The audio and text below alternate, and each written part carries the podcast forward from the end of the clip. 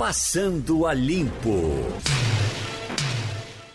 Eita, hoje é dia 26, não é isso? Ontem foi em 25, né? Tá aqui. E amanhã é 27. O Até meia-noite. O dia dos primos é comemorado anualmente em 26 de setembro, no Brasil. A data tem o objetivo de homenagear um dos últimos graus de parentesco de uma família, os primos. Quer dizer que hoje é dia do primo, é? Eu estou recebendo isso aqui de uma, de uma prima irmã Simone, porque fomos quase criados por uma tia todos juntos. E eh, eu fiquei agora eh, me lembrando que você, ah, antigamente, não digo antigamente, eh, tem havido um certo relaxamento com relação a isso. Mas havia uma, uma necessidade de aproximação até dos padrinhos com os afilhados. Hoje, hoje não tem mais tanto disso, Não né? tem Você- isso, Você não. tava falando de. Mas era uma coisa séria, um padrinho, não era? Quando- Ô, ô, Gerard, e sabe o que, é que eu acho interessante nessa coisa de, de padrinho? Que de fato você tem razão, a gente tinha aproximação com o padrinho, com respeito, o, chegava pa- perto. o padrinho Dá era para bênção, ser o pai. chegar e dar bênção. Substituto. É, na, na falta do pai ou da dificuldade. mãe, É. ele é quem assume. Sabe o que é o que eu observo hoje? Muito comum as pessoas escolherem para padrinho dos filhos um parente bem próximo. Como você falou, um primo. Um irmão. Um irmão. Aí, resultado, o cara que é irmão, é padrinho, acho que prevalece sendo o irmão ou tio, né? Eu já, É. te- eu já tenho outro entendimento. Eu acho que para tornar mais próximo ainda, aí a, a- a mãe ou o pai pegava e botava o irmão. Ele é tio e é padrinho. Uhum. E Agora- é padrinho. Né? Sei não, eu, eu, eu, eu- meu entendimento é diferente. Eu acho que uma pessoa Você vai buscar mais longe. né? mais longe, porque aí faz, faz com que a pessoa se você já aproxime. tem. O outro, você O outro você Mas já eu pode já ser- tenho como irmão, como mas tio, pode como ser, primo. Mas pode ser também que essa aproximação não aconteça. Existem alguns casos, Wagner, que a aproximação não acontece, você escolhe um padrinho, um padrinho que é mais distante, não existe essa aproximação, e naquilo que o Geraldo disse, nessa falta do pai, o padrinho, por estar tão longe, não tem uma afinidade, não substitui. Essa questão do padrinho também é muito é, uma questão religiosa, sobretudo do É, catolicismo, né? A inteligência da igreja, né? É, é Ela- sobretudo do ela fez isso catolicismo. com, com, com- É. Eu, eu sou mais Com de- sabedoria. Pela, pela, pela sabedoria da, da natureza. Por isso que eu, eu penso assim de um padrinho distante. Porque, veja só, o que, é que a natureza diz? Os animais, para se fortalecerem, eles têm que ter contato com animais de outras, digam- digamos, tribos. E ali ele vai buscar né, é, a, a defesa dele, ele vai ter contato ali com, com, por exemplo, vírus que ele nunca teve contato, bactérias que nunca teve contato e acaba se fortalecendo. Agora, por exemplo, Entendeu? muito- Então é, é mais ou menos por tem, aí que eu tô tem imaginando. muita gente que coloca, é, tem mais de um filho e coloca o mesmo padrinho para todos os filhos. Por exemplo, eu tenho um, Ah, ami- sim. um grande amigo meu, Douglas, é, que ele colocou, é, ele tem dois filhos, Miguel e Joaquim, E botou o mesmo o padrinho. mesmo padrinho. É, o mesmo isso. padrinho por dois. E aí Eu segue essa tradição de colocar. Ele até não. diz a mim que é pra se ele ganhar na Mega Sena, ele é padrinho dos dois. aí ele já vai e, e já dá o. já ajuda o dinheiro com os dois filhos dele. Mas tem muito disso também. Mas é, mas é uma coisa meio católica, por exemplo. É, o protestantismo, o espiritismo não tem aquele questão de batismo. E aí, por conta disso, não tem o padrinho. Agora você tava falando de primo, eu tenho. Eu, bati- eu- eu batismo- tenho muito primo. O batismo evangélico existe. Mas existe Agora, padrinho. eu- eu- talvez não tenha padrinho. Padrinho, é. é. É, agora, essa questão de primo, é, eu sou de uma família muito numerosa e eu tenho muitos primos. E, e tem muita gente que não tem tanto contato com primo. Eu tenho contato com meus primos, mas tenho muito contato com meus primos. Primos, primas, eu tenho muito. Meus, meus avós lá atrás, é, meu avô teve 12 filhos. Então, assim, cada um bota aí é, 3, 4 filhos no mínimo. Eu tenho muito primo. Tenho muito primo mesmo. Se forem tudo almoçar na tua casa. Aí lascou. aí eu vou ter que comprar outra casa, porque a casa é pequena, não vai caber todo mundo, não. Tem que fazer por série. Morre PM baleado no centro do Rio. O vídeo mostra a abordagem dos bandidos. Isso já é o terceiro policial baleado. Eu acredito que ninguém tem dúvida de que o Rio de Janeiro está em guerra, né? Ninguém Ele Já tem faz é um o terceiro tempinho, de- depois do, do crime da, da, Da da bala doida da, da menina, não é? Inclusive foi feita a perícia na, na bala, né? E não deu pra comprovar, pelo menos é o que a gente lê nos, nos, nos É jornais. é, agora- Não deu pra comprovar se a bala é, partiu realmente. Diz, sabe que se ela sabe se que ela partiu de um fuzil, mas é, ainda não é possível dizer se partiu do de, de uma arma de um policial.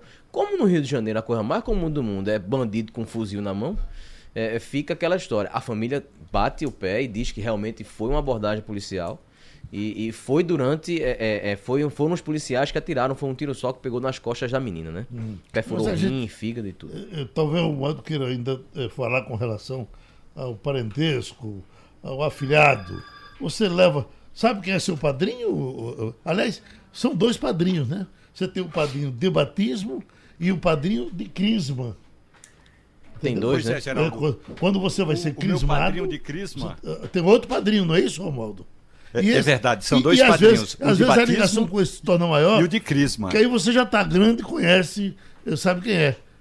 É verdade. O, o, meu padrinho de crisma foi o que me deu de presente e foi a primeira vez que eu usei uma gravata. Era uma gravata de elástico. Dizem a comunidade pernambucana do interior de Carnaíba que eu fiquei muito bonito com essa gravata.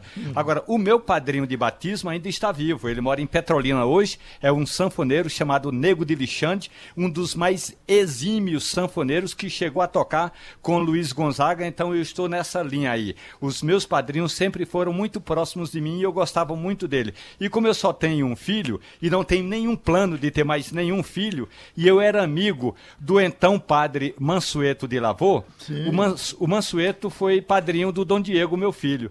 Aí depois que o Mansueto morreu, eu perdi contato com a Rosa, a mulher do Mansueto, que nem sei mais por onde mora, mas eu fui com o padre do Mansueto de Lavô, que depois teve uma época que foi senador da República, tá? mas a minha ligação com ele era mais quando ele era padre lá em Petrolina e eu era cobrador de ônibus naquela cidade maravilhosa. Uhum.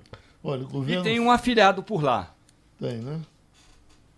Olha, o governo. Ô, Geraldo. Oi. Deixa eu lhe contar uma história rapidinha. eu estava fazendo aqui um cálculo. O Congresso Nacional custa, por hora, arredondado aí para baixo, um milhão de reais por hora. Os congressistas levaram 55 horas para discutir sobre cobrar ou não cobrar o preço da bagagem nos aviões.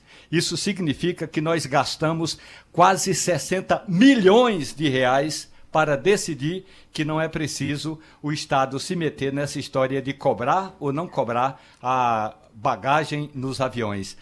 Nós somos um atraso do atraso qualquer país sério do mundo, qualquer congresso responsável estaria discutindo saídas para aumentar o número de vagas de emprego. Mas aqui no Brasil estavam discutindo, passaram quase 60 horas discutindo se o Estado deve ou não interferir nessa questão relacionada à cobrança de bagagem nos aviões, para você ver em que nível chegamos. E além de gastar tudo isso, foi determinado que vai continuar pagando a bagagem, né? Aí cai por terra, Romualdo, inclusive vira uma falácia e cai naquela coisa do folclore.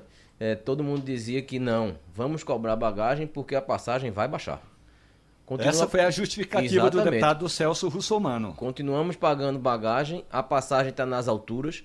Aí depois que a passagem foi nas alturas, disseram que não, foi a Avianca. Deixa poder, a Avianca é, é, é, fechou, né? Tá aí em, em crise. Não, a Avianca teve essa história agora, vamos esperar baixar um pouquinho a poeira. É, é, me parece que o país ele vive tanto numa poeira que nada baixa. Agora, o sistema era tão interessante porque você pagava, e se você exagerasse, você pagava. Bom, você não pagava, mas se você passasse do seu limite, você, você então pagava, era pagava. taxado. Você era Aí tá certo, porque o camarada vai com quatro malas, cinco malas. Para não haver o exagero. E aí nisso aí eu concordo. Isso, exatamente. Agora hoje, é, é, por um lado, se você for olhar direitinho, foi bom que as pessoas passaram, como você disse, Geraldo, a se policiar mais. Tem muita gente conseguindo viajar hoje somente com a bagagem de mão. Uhum. Mas é um absurdo você dizer assim, ah, a gente vai colocar para você pagar os 20, ah, passando dos 20, uma mala de 23 quilos para despachar, porque vai baixar a passagem. Aí não baixa a passagem, você continua pagando, é o brasileiro sendo lesado o tempo inteiro sendo enganado, né? Exatamente. Porque todas as justificativas contra e a favor não tinha nada de pragmático, de, eh, de, de funcional. Era simplesmente para, de um lado, manter aquela é, aquela presença do Estado em qualquer situação, e a outra era para dizer que não, a gente vai deixar liberado para que o passageiro, a partir de amanhã, tenha uma passagem mais barata, e a gente sabe que quanto mais o Estado interfere, mais fica ruim para o consumidor. Ô Wagner, eu queria trazer para você esse tema, já que você gosta de tratar disso. O governo fecha acordo com o Congresso para garantir mega leilão do pré-sal do pré-sal, quando surgiu logo, surgiu debaixo de muita desconfiança. A gente até ouvia depoimentos do pessoal que tinha sido de governos anteriores, e eu acho até que o pré-sal tem muito a ver com, com, com o governo de Lula, não é isso?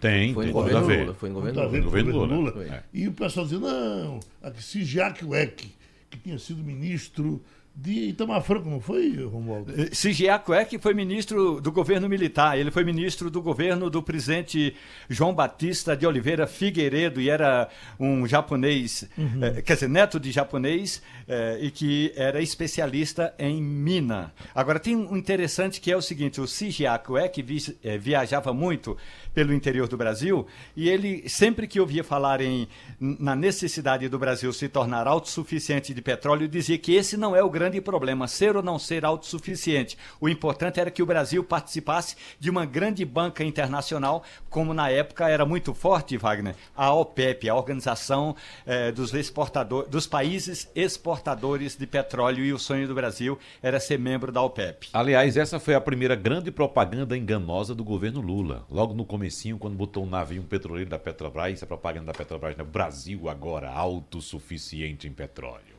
Aquela festa, né, com o navio enorme, né, e falando do pré-sal e tal. O Brasil não é, não era e não, não se tornou autossuficiente em petróleo. O Brasil ainda depende do petróleo do exterior, ainda importa petróleo, né? Ah, agora, em relação ao pré-sal, Geraldo, é evidentemente que o Brasil consegue hoje retirar o, o óleo do pré-sal. Havia muita dúvida naquela época se o Brasil de fato ia conseguir romper uma barreira de 5 mil metros de água, uma lâmina de 5 mil metros, mais 2 mil metros de rocha até atingir o óleo.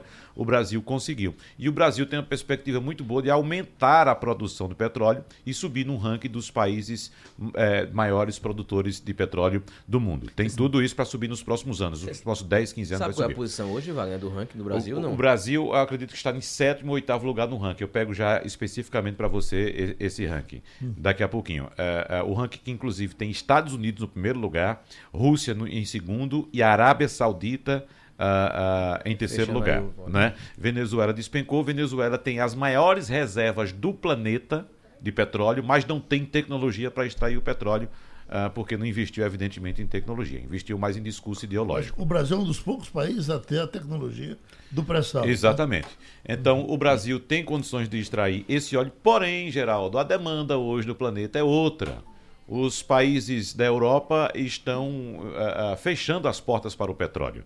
Ah, países como Alemanha, Noruega, Dinamarca, Suécia, enfim, toda a Europa está partindo para outra fonte de energia para mover suas frotas, principalmente a energia elétrica. Países como, por exemplo, Noruega hoje tem cerca de 55% dos carros elétricos rodando. A Alemanha, que tem 75% da sua frota, ou seja, de cada quatro carros na Alemanha, três são movidos a diesel. Inclusive os carros de passeio que não são permitidos aqui no Brasil, porque o Brasil não, não produz diesel suficiente para atender a sua frota.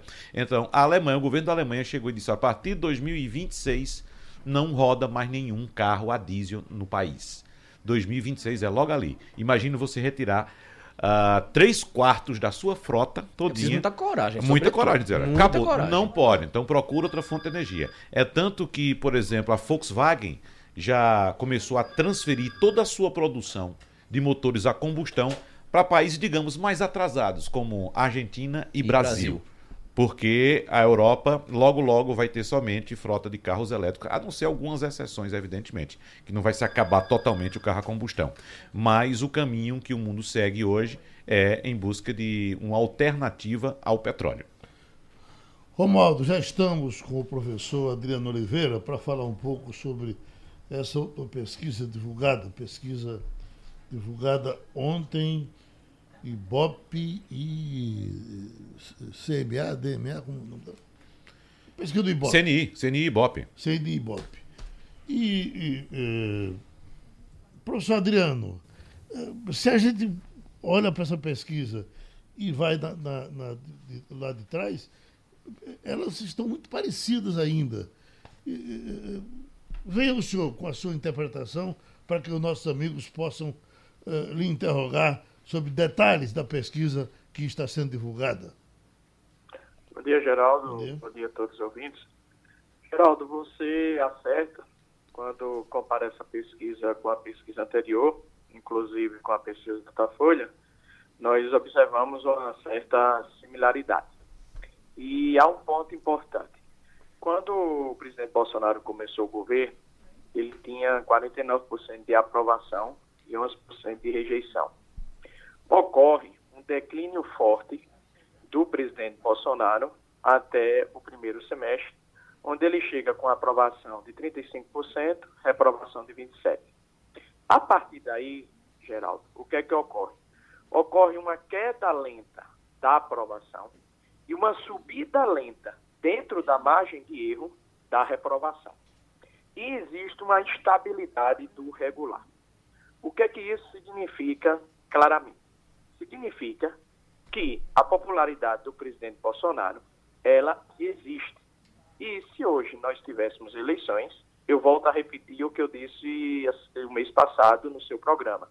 O presidente Bolsonaro estaria no segundo turno. A pergunta é: por que o presidente Bolsonaro resiste diante da ainda a economia não reagiu fortemente, em particular do emprego da renda?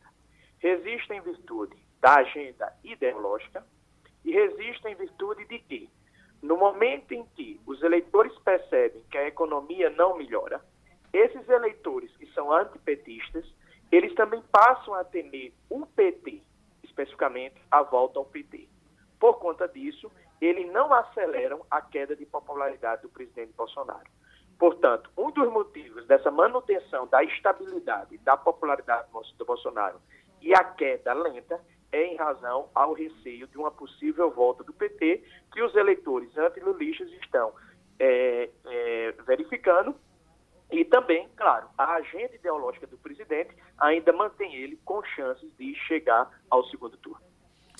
Professor Adriano, eu lembro muito bem que o senhor, acredito que foi um dos primeiros analistas políticos a apontar a ausência de um discurso do governo federal, no caso especificamente do presidente Jair Bolsonaro, em relação às causas sociais a população mais pobre. A gente sabe que o Nordeste é, todo votou contra o presidente Jair Bolsonaro e reside nessa região, na nossa região, o maior índice de desaprovação ao governo Jair Bolsonaro. Por exemplo, a popularidade uh, do, do, do, presidente Jair Bolsonaro no Nordeste é muito baixa. 47% do público nordestino avalia o governo Bolsonaro como ruim ou péssimo. Quase metade da população do Nordeste. Veja só, 47%. E apenas 20% consideram o governo Jair Bolsonaro ótimo ou bom. Mas eu quero chamar a atenção, é, é, professor Adriano, a, a um índice bastante importante e sintomático também. Os os brasileiros residentes na região sul apresentaram nessa pesquisa a maior variação na avaliação. A taxa de ótimo bom foi de 52 para 35%, ou seja, caiu de 52 para 35% na região sul, enquanto a taxa de ruim péssimo foi de 18 para 28%. Ou seja, se o presidente deixou de lado o Nordeste por achar, por exemplo, que não adiantava investir muito no Nordeste, porque não tem como reverter a situação, a situação dele está muito pior porque ele está perdendo o apoio fortemente exatamente naquelas camadas que o elegeram. Veja, sua observação é importante. Deixa eu dar dois dados para responder a sua pergunta. Em primeiro lugar, observe que 59% dos eleitores desaprovam a forma que o governo Bolsonaro combate o desemprego. E 57% desaprovam a forma que ele combate a pobreza. Portanto, quando eu frisei já no primeiro semestre, no início do primeiro semestre, que faltava ao governo Bolsonaro uma agenda de inclusão social, uma agenda de política social. E quando no último domingo eu mostrei em artigo do Jornal do Comércio que o ministro da Economia, Paulo Guedes, é um risco ao governo Bolsonaro, a pesquisa do IBOP vem a comprovar.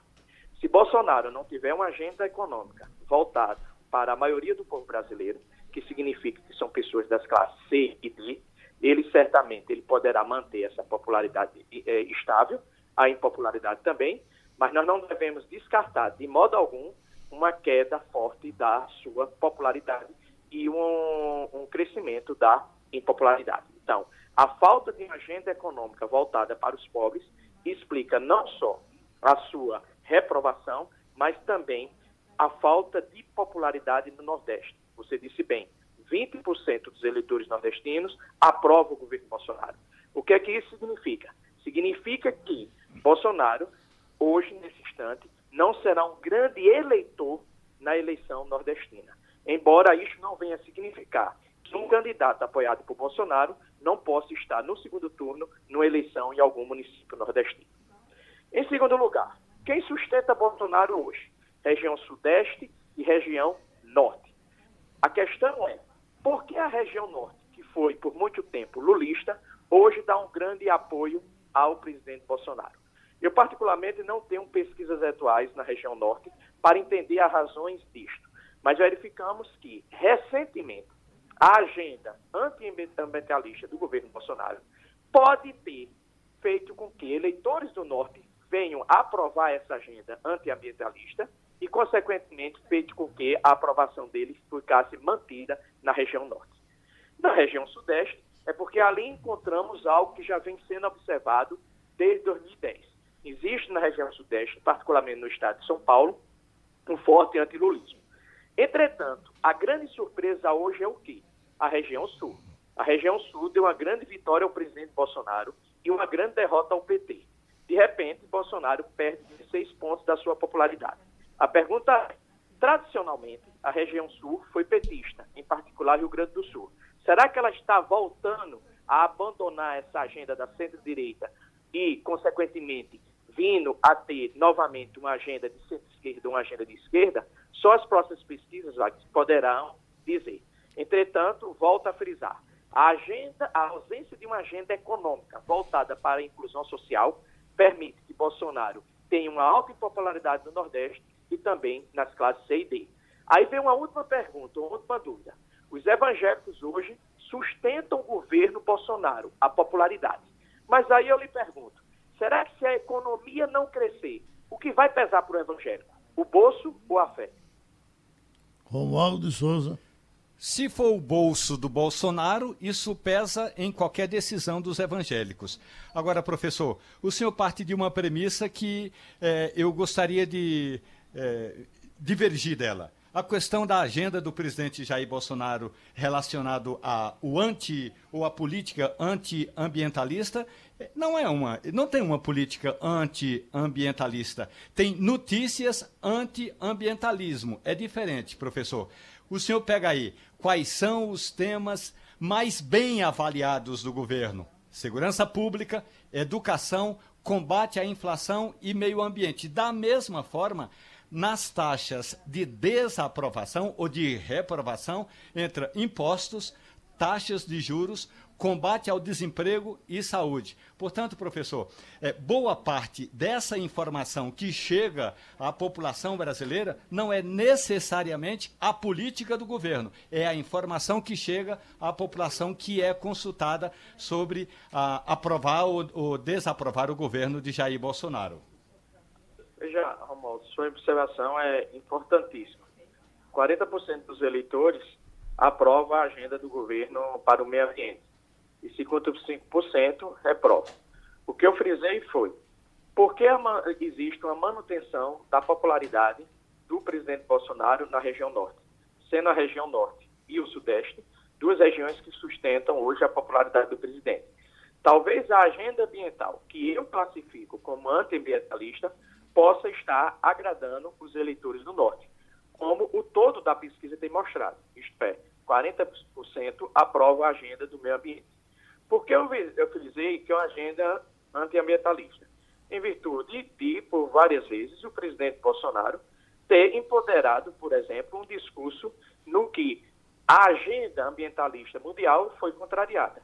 A prova disso foi o discurso dele da ONU, onde ele classificou a agenda ambiental brasileira e a agenda ambiental de vários países, inclusive a comunidade europeia, como uma agenda ambiental radical.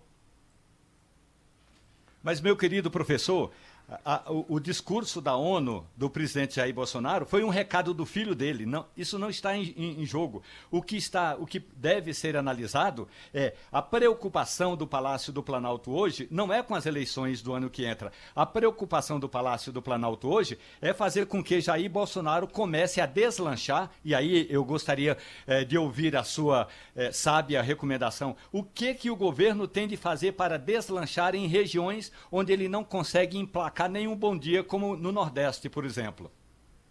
Veja, Romualdo, É, em primeiro lugar, se o presidente Bolsonaro não ficar preocupado com os resultados das eleições municipais, ao meu ver, é um erro estratégico. Por quê? Porque ele pode perder capitais importantes, como, por exemplo, Rio de Janeiro e São Paulo.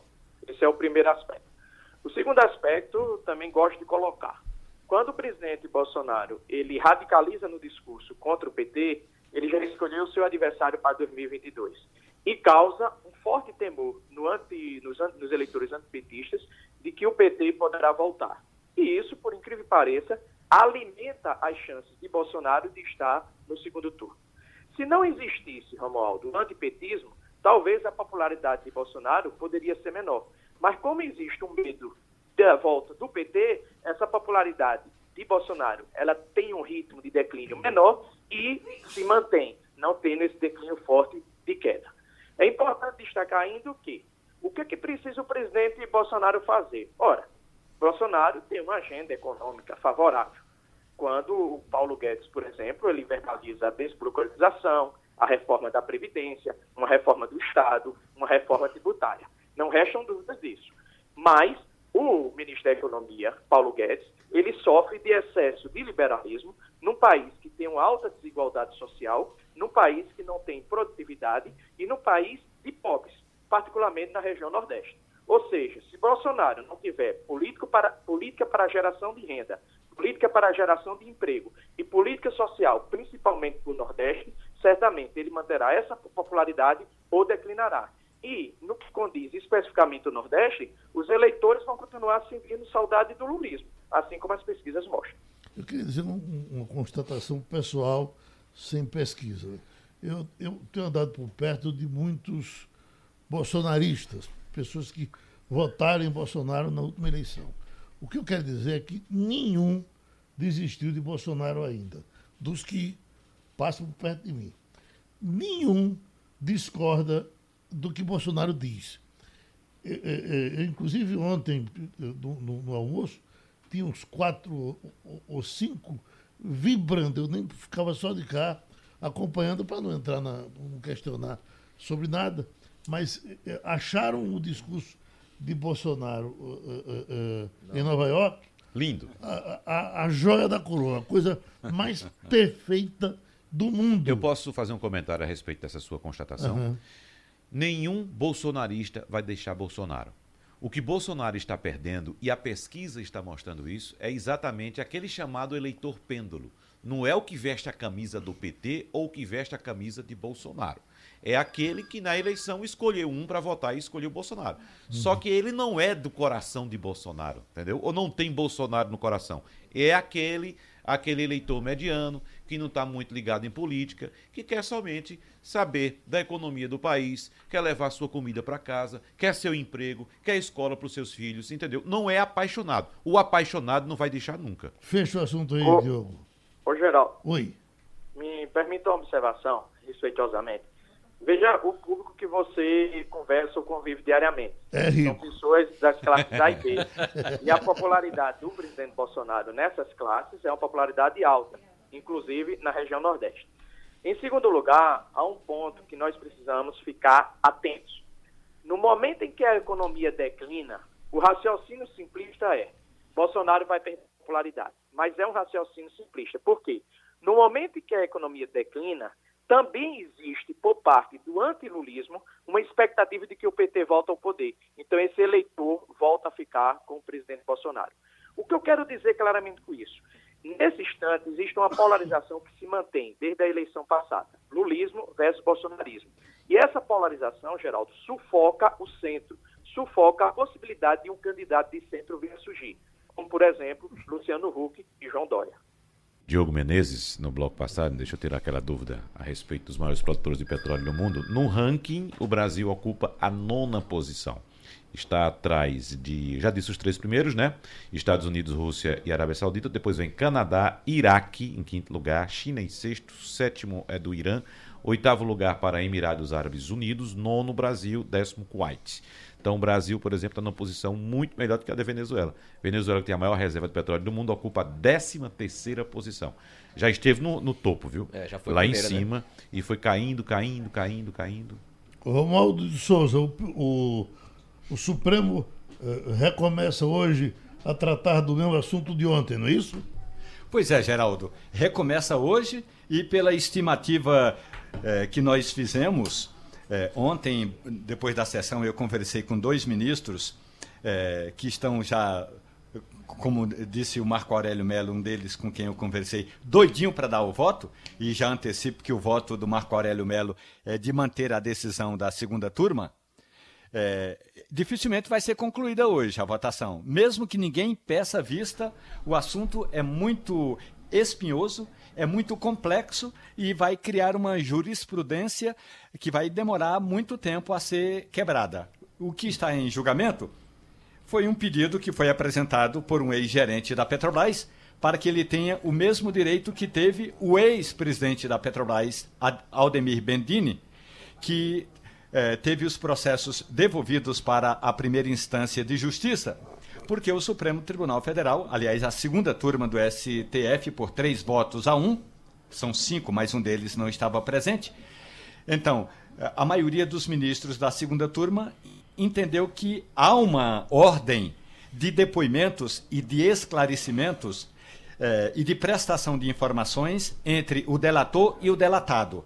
Então, como essa ordem não foi seguida no processo de Bendini, o processo foi devolvido para a primeira instância. Uhum. Aí o, o ex-gerente da Petrobras também quer esse mesmo tratamento. Se a maioria dos 11 ministros entender que a segunda turma está correta, mais de, mais de 30 processos terão de ser devolvidos para as respectivas instâncias de justiça. Caso contrário, não. Aí só o do Bendini que volta para lá, o restante vai ser tocado o barco por aqui mesmo, Geraldo. O relatório de Faquim é muito convincente, né, Romualdo? Muito organizadinho. Agora você previa que aí, é, se seguisse ontem, Alexandre Moraes pedia vista. Hoje o primeiro voto vai ser dele. Será que ele vai, vai, vai votar?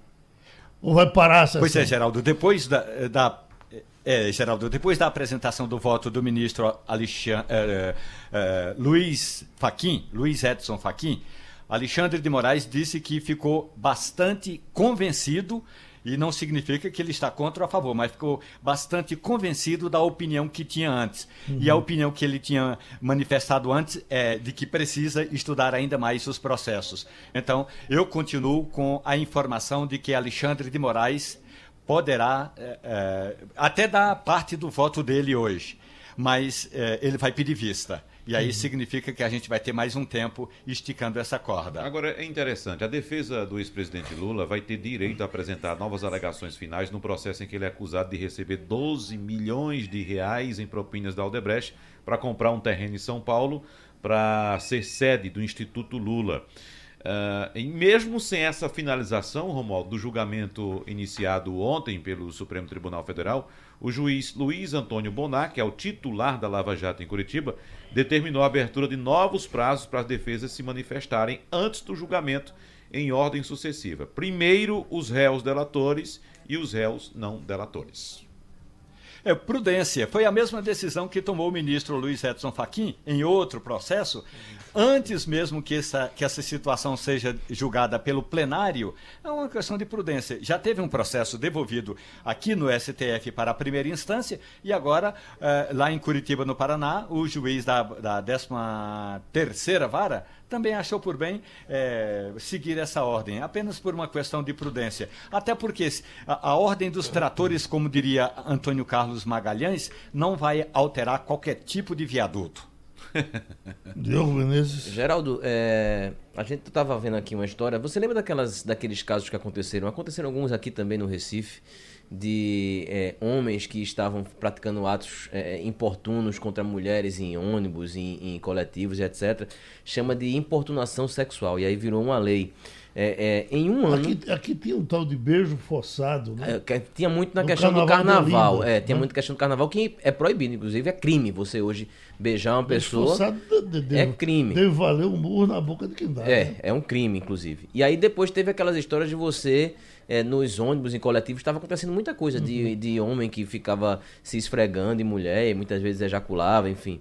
É, foi chamado de lei de importunação sexual. Completou um ano, somente né, em São Paulo foram 3.090 casos em um ano. Importunação sexual é a prática de ato libidinoso contra alguém sem consentimento. Inclui tocar as partes íntimas de outra pessoa, roçar a genitália, se masturbar ou ejacular em alguém. Em um ano, em São Paulo, 3.090 casos, a, a punição prevista para essa lei de 1 a 5 anos de reclusão. E aí fica pior para aquela que tem homicídio também culposo, é, cuja pena de 1 a 3 anos fica ainda mais dura. Essa é a informação que a gente tem em São Paulo, em um ano, 3.090 casos. Essa lei pegou, Romualdo? Geraldo pegou, como muitas lei, leis que tratam de questões de, eh, de ataques, de assédio, isso tudo está sendo uma boa pauta no Congresso Nacional. Hoje pela manhã, Geraldo, na TV Jornal, eu contei um julgamento, aliás, eu contei uma decisão tomada ontem na Comissão de Constituição e Justiça, que ao término da votação, os parlamentares se levantaram e abraçaram. Isso é, é, é para dizer, nem tudo é essa desgraceira toda que falam do Congresso, não. Ontem, a Comissão de Constituição e Justiça, Geraldo, aprovou uma lei que trata é, da questão do do, do, crime de estupro que passa a ser imprescritível. Na prática, significa que o crime de estupro não vai mais vencer. O que ocorre hoje é demora nas, na, na, denúncia ou demora nas perícias que são feitas, o, o crime vai rolando, rolando, até que um dia deixa de existir. A partir de agora, se vier a ser aprovada pelo plenário da casa, esse crime é imprescritível. Então, tem muitos julgamentos por aqui que não é só balela do tipo é, paga ou não paga por uma maleta que você carrega no avião. Às vezes, vale é, dizer que o Congresso Nacional vale um milhão de reais por hora. E Geraldo. a tendência é que seja aprovado, né, Romualdo?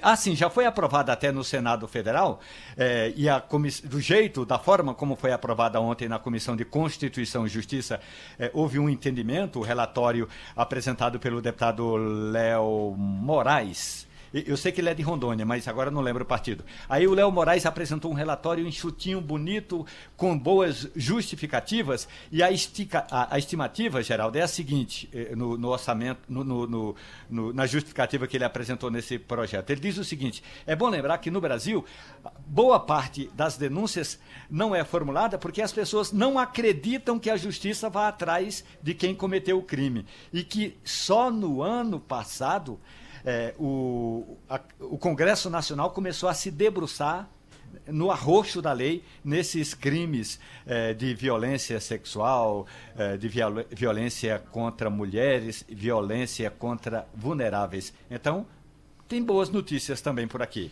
Uh, Romualdo, em relação à derrubada dos vetos da lei de abuso de autoridade pelo Congresso Nacional, né? Uh, só uh, lembrando aqui ao nosso ouvinte que a lei foi aprovada no Congresso Nacional, impondo uma série de restrições à ação de órgãos da polícia e também do judiciário. E houve o, o, o veto a vários pontos, acho que 20, 25, 26 pontos da, da lei de, de abuso de autoridade por parte do presidente Bolsonaro, mas aquilo que a gente já imaginava parece que acabou acontecendo, né, Romualdo? Me parece que uma espécie de jogo de cena. O presidente vota, o presidente veta, melhor dizendo, devolve para o Congresso, o Congresso vai e derruba os vetos. Tem informação no estado de São Paulo hoje apontando que o presidente Jair Bolsonaro teria telefonado para o presidente do Senado, Davi Alcolumbre, e dado aval para que o Congresso derrubasse parte dos vetos à lei de abuso de autoridade que havia sido aprovada pelo Legislativo no início desse mês. Então, Bolsonaro, pressionado pela base dele, pela base dele no Congresso, tendo que aprovar projetos importantes, acabou vetando 33 dispositivos da proposta. Foi 33, então. E agora o, o Congresso derrubou 18 desses vetos. Aquilo que parece que já estava desenhado, ou seja, um joguinho de cena. E essa ligação dela, dele para o Columbre, meio que vem aquela história. O Columbre foi um dos que ficou muito revoltado com a história da, da ação contra Fernando Bezerra Coelho. Exatamente. Não é isso? Então é meio como assim, eu vou ligar para o Columbre, né, para poder fazer um meia-culpa e dizer assim, uhum. Vete, pode é, é, não derrube, é, Não derrube, derrube Pode derrubar. É. E o próprio líder do governo, o líder do governo que no Senado Federal defendeu o projeto o líder do governo votou para derrubar o veto do governo. Ou seja, é, essa política brasileira não é para amadores, não. Ontem à noite, eu entrevistei o porta-voz da Presidência da República e perguntei ao general jornalista Otávio Rego Barros se o líder do governo, Fernando Bezerra Coelho, está prestigiado. A resposta do governo a respeito do líder do governo é que o presidente Jair Bolsonaro continua acreditando que até aqui não tem nada que possa tirar a credibilidade do líder do governo e Fernando Bezerra Coelho segue líder do governo, mesmo tendo se enrolado naquela denúncia toda e a operação da Polícia Federal ainda está tendo desdobramentos por aqui, Geraldo. Ele foi à tribuna ontem, novamente, falando numa indignação do tamanho do mundo. E eu pensava que ele poderia ter reagido dessa forma logo quando as denúncias aconteceram. As denúncias aconteceram e, e só quando se perguntava, ele dizia, olha, isso vai sair na urina, isso tal, tal, tal dava aquela resposta comum.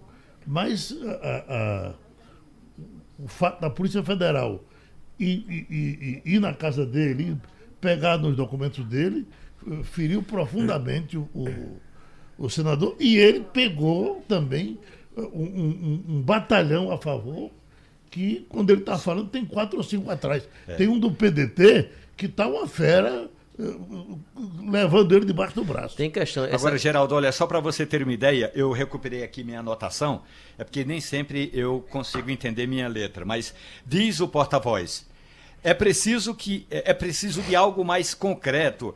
É, o presidente teria dito ao porta-voz, né? Para tirar Fernando Bezerra Coelho do cargo de líder. É preciso ter algo mais concreto é, do que uma busca de apreensão de um processo antigo que nós já sabíamos que existia. E é bom lembrar, isso é verdade.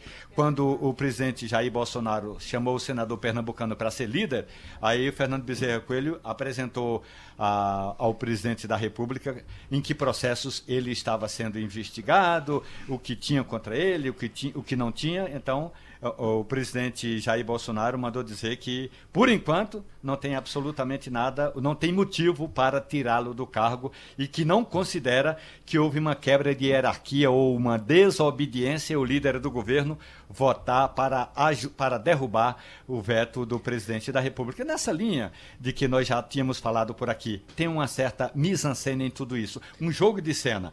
Quando o presidente do Congresso Nacional caminha até o Supremo Tribunal Federal, é um jogo de cena. O outro jogo de cena é quando o presidente do Supremo Tribunal Federal diz que vai tomar providência, porque ele não vai tomar providência, ele não pode tomar providência. E outro jogo de cena é que o próprio Palácio do Planalto precisa do Congresso Nacional para aprovar medidas muito mais importantes para gerar emprego, como a questão da reforma da Previdência, sobretudo a questão da reforma da Previdência que está no Senado Federal, que parou por causa dessa confusão toda, e a reforma tributária que acabou é, tendo uma empacada ontem, depois que Paulo Guedes foi à Câmara dos Deputados, estava discutindo a questão do orçamento e bateu boca com um aliado lá e se retirou, foi embora e ficou todo mundo, como diz o ditado popular, olhando para as paredes. No futebol, quando você diz, o Romualdo usou o termo prestigiado, no futebol, quando você diz que um técnico está prestigiado, ele está perto de cair.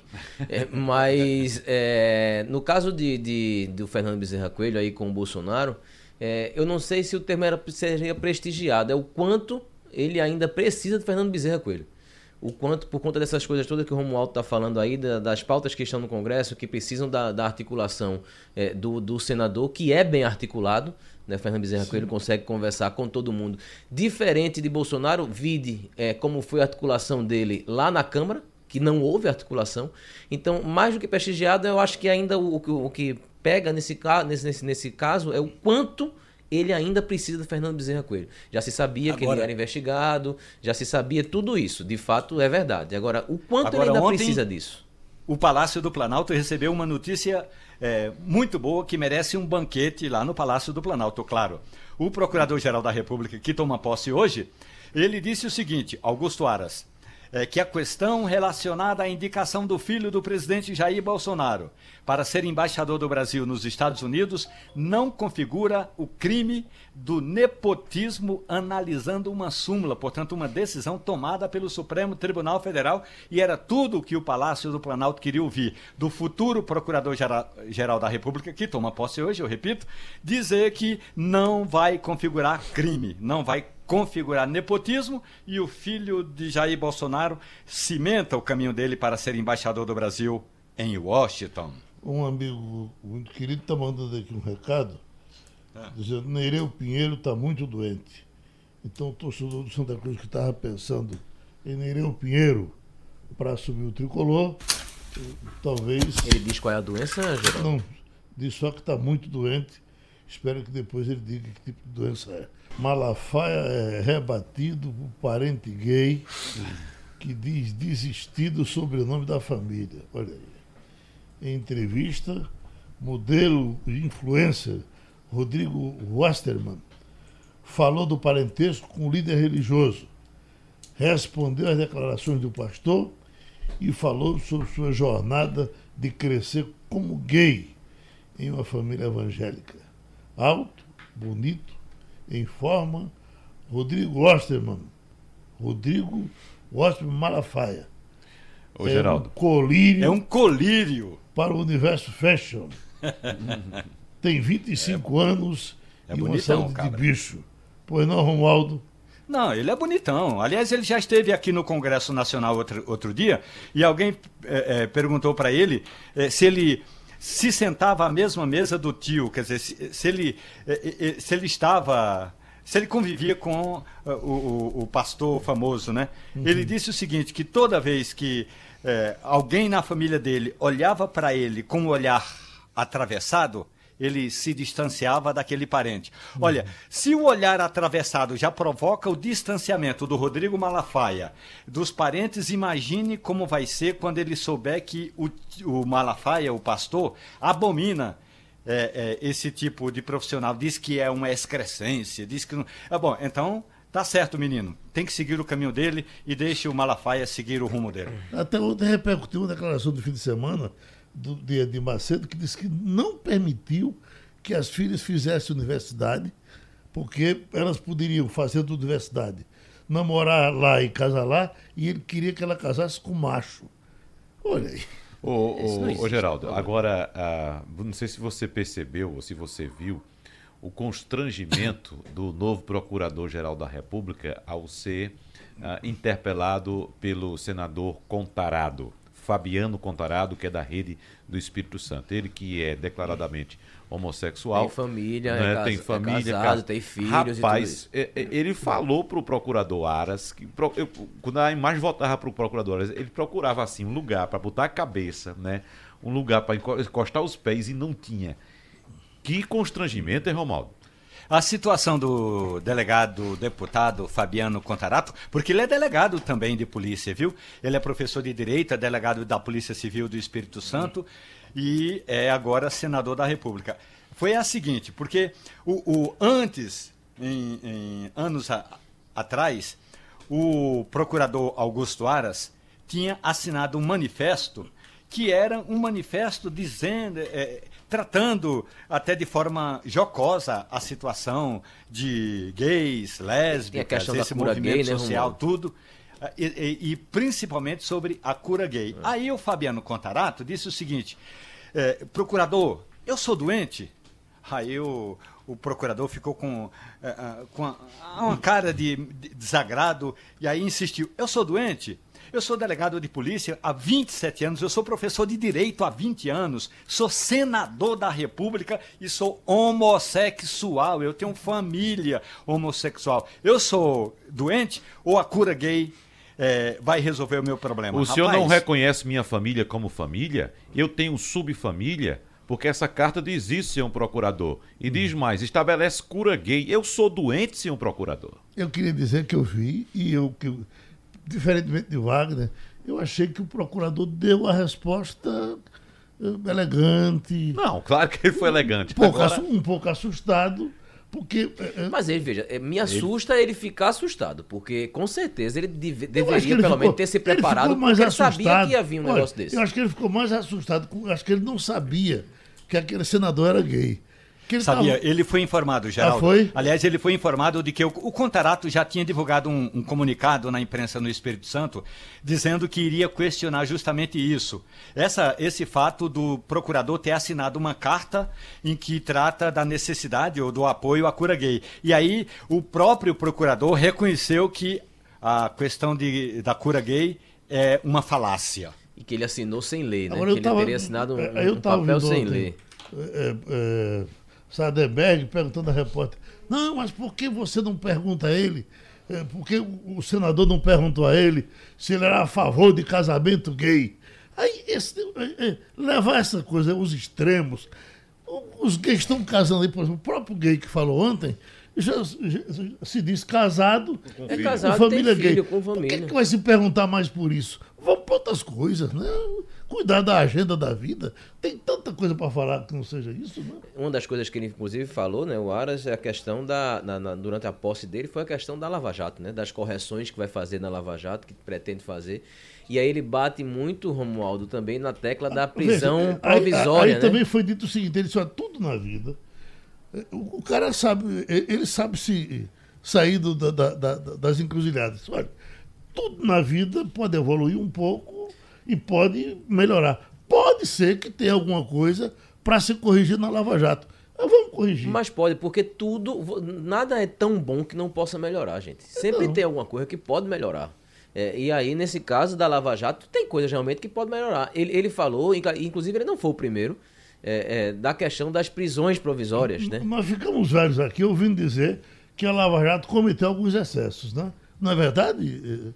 Que a Lava Jato aqui e ali teria passado da conta em, em alguma coisa, na empolgação do pessoal, no tipo de material com que ele teve que lidar. Ou, como diz o procurador, na falta de cabelos brancos na cabeça de, Da- ah, dos do, experientes, do, do né? chefe da Lava, da, da, da Lava Jato. E aí Isso citou, mostra- faltou- isso, isso foi citando Deltão Dallagnol, inclusive, É, né? Quando isso foi questionado mo- sobre Deltão. Exatamente. Isso mostra a habilidade de doutor Augusto Aras para conquistar votos dos opositores, né? Que essa fala dele atraiu votos da oposição, inclusive do PT, do Partido dos Vídeo Humberto. Costa, que está falando Exatamente. hoje exatamente sobre isso, que ia Humberto dar. votou Espero... nele? Ele Votou, falou pra gente votou. ontem no Balanço de Notícias. É, falou no Balanço de Notícias, Foi. Uhum. ele votou a favor.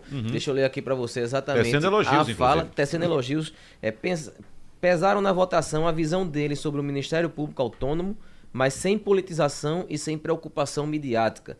O importante é a cumprir a le- a lei e a Constituição. Votei a favor, mas sem muita expectativa, porque tantos outros, quando eram candidatos ao cargo, se comprometeram com isso ou com aquilo e depois fizeram diferente. Foi a fala do Agora, semana que vem, o procurador vai dar uma entrevista coletiva aqui em Brasília.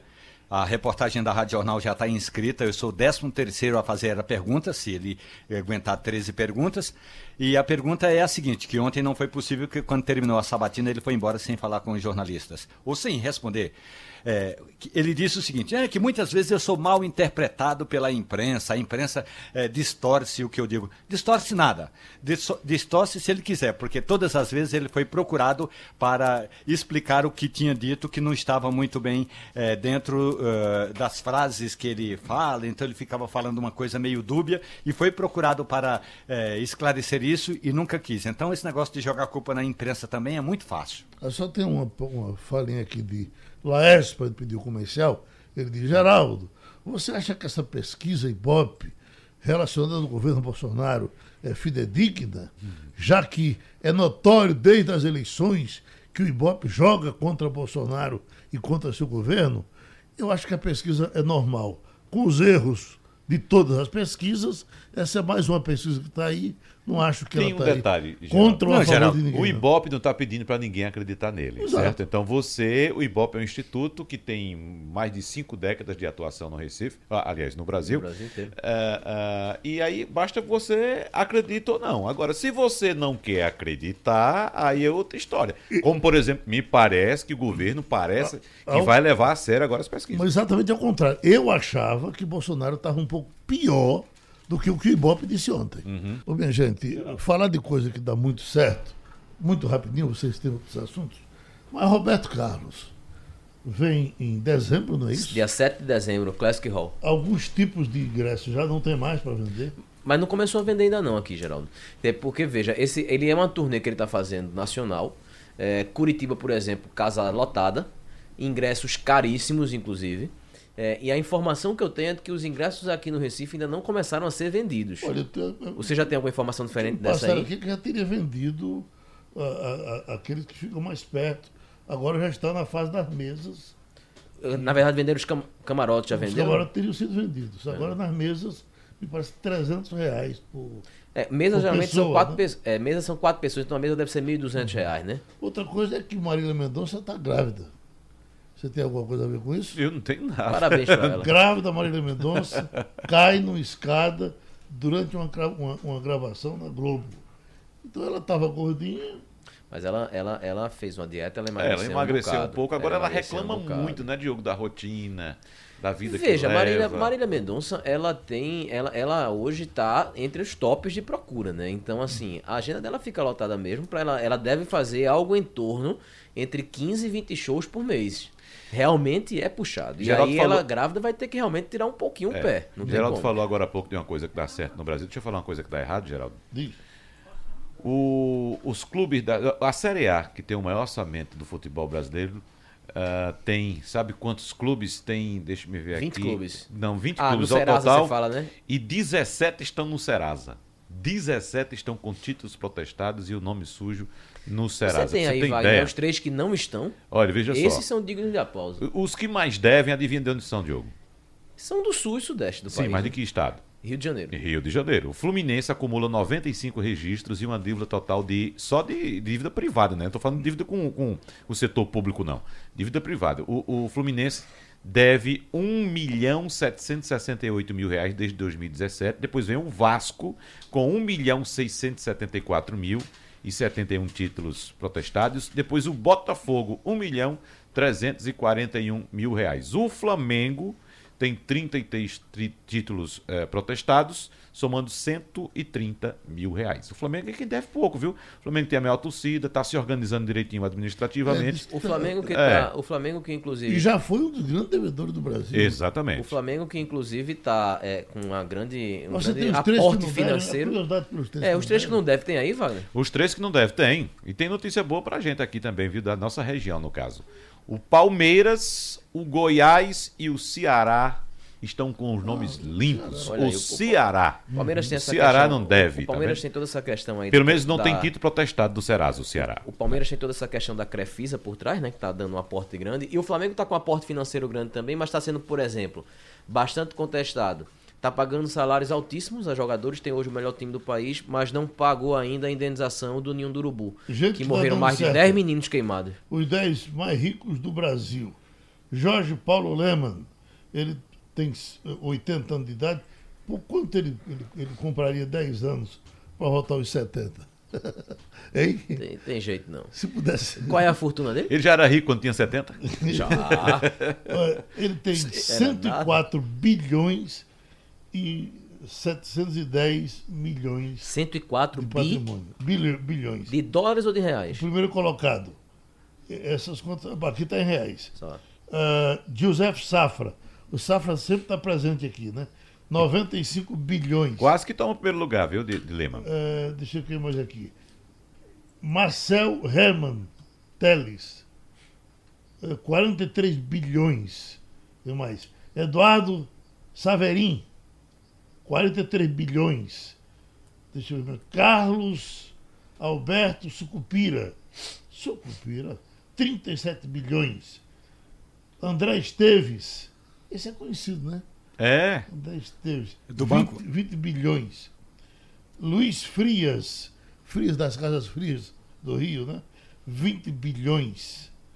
Ah, acho que já dá por aí. Joesley Batista, Wesley Batista, que até anos atrás eram eh, açougueiros na cidade de Formosa, aqui na periferia de Brasília, o que é muito bom ser um açougueiro, hoje estão eh, eh, em nono, em oitavo e nono lugar nesta lista. Portanto, é bom ser açougueiro, minha gente. É verdade. Você. Estão todos tristes, Geraldo. Todos eles. Agora, Geraldo, uma notícia interessante, uma notícia boa é a seguinte: ontem aqui em Brasília teve panelaço. E não é porque tinha pronunciamento do presidente da República, não. Brasília sempre teve panelaço quando os presidentes iam se pronunciar, iam fazer pronunciamentos no rádio e na televisão. Mas ontem houve panelaço em Brasília, porque depois de 113 dias choveu a cântaros na periferia da cidade e em algumas regiões do entorno do plano piloto. Foi muita chuva depois de 113 dias de secura, meu amigo. Eu só tenho uma coisa para me vingar desses ricaços. Está na Bíblia, Lucas 17. É mais fácil um camelo passar no fundo de uma agulha do que um rico entrar no céu. Então, E terminou o. Passando a Limpo.